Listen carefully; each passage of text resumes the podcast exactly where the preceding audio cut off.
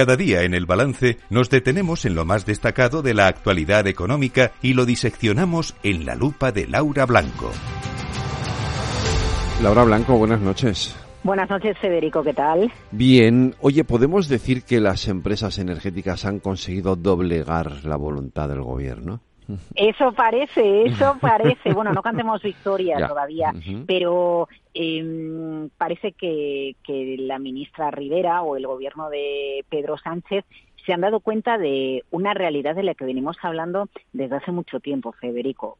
Sobre todo y más después de lo que en el sector se conoce como el impuestazo, el impuesto a los beneficios extraordinarios caídos del cielo de las compañías energéticas. Declaraciones de Rivera hoy en la COP. Es necesaria una reinversión masiva para transformar el sistema energético.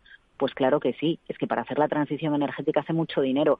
¿Y quién tiene mucho dinero? el sector energético y también las compañías petroleras. Estas declaraciones se entienden como que hay una reflexión, como que atiende a razones el gobierno Ojo, la semana pasada teníamos un informe de Bruselas donde reconocía que ya no se dan las mismas circunstancias que el año pasado eh, para seguir pagando el impuesto. Un impuesto que por recopilártelo en mm, este año 2023 eh, las compañías energéticas han abonado más de mil 600 millones de euros, pero la situación que atraviesan ahora las compañías energéticas no es la del año pasado. Ojo que las energéticas este año, Federico, han pagado más impuestos que los bancos, que siguen ganando mucho dinero. Mira, te voy a poner un, ejemplo. Eh, aplica a todas las compañías energéticas la transición. ¿eh? Naturgy, eh, Repsol, Iberdrola, Endesa, eh, te pongo el ejemplo de CEPSA, por ejemplo. Nueve primeros meses de 2023 ha invertido 440 millones, el 40%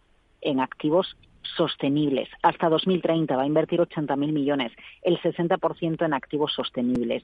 Hace falta dinero y ese dinero, en lugar de ir directamente a mayores impuestos, debe ir a la transición energética. Hay miles de estudios, bueno, no miles, decenas de estudios. Por citarte alguno, por ejemplo, el del Instituto Postdam explica que Europa va a necesitar invertir en soluciones energéticas 140.000 millones de euros al año hasta 2030 y 100.000 millones al año hasta el año 2040. Hay que invertir en transición energética y, ojo, tienen que hacer los gobiernos lo propio en redes eléctricas. Por cada euro que invertimos en renovable necesitamos un euro en inversión para que la red eléctrica aguante la mayor infraestructura de producción renovable. La realidad es que necesitamos que sean las compañías energéticas petroleras que están en proceso de transformación para dejar de depender tanto de los fósiles y ser compañías simplemente energéticas y que sus recursos los inviertan en la transición. Pues eh, Laura Blanco, vamos a ver qué es lo que ocurre si efectivamente el gobierno hace caso a esas amenazas, sobre todo las de Repsol, ¿no? Esto de los 1.500 millones se quiere Mm, llevarse fuera de España efectivamente tiene ha debido de pesar bastante. Oye, se cumple, se cumple, yo creo que escuchan la lupa, ¿eh? Se, se, cumple la idea de que hay que intentar tranquilizar las relaciones con el tejido con el tejido productivo, con las empresas para que nos vaya mejor. Así es. La semana que viene más lupa aquí en el balance, Laura. buen fin, buen puente. Ya, ya lo sé. Yo te dejo que descanses, que yo sé que lo necesitas. Un abrazo, cuídate.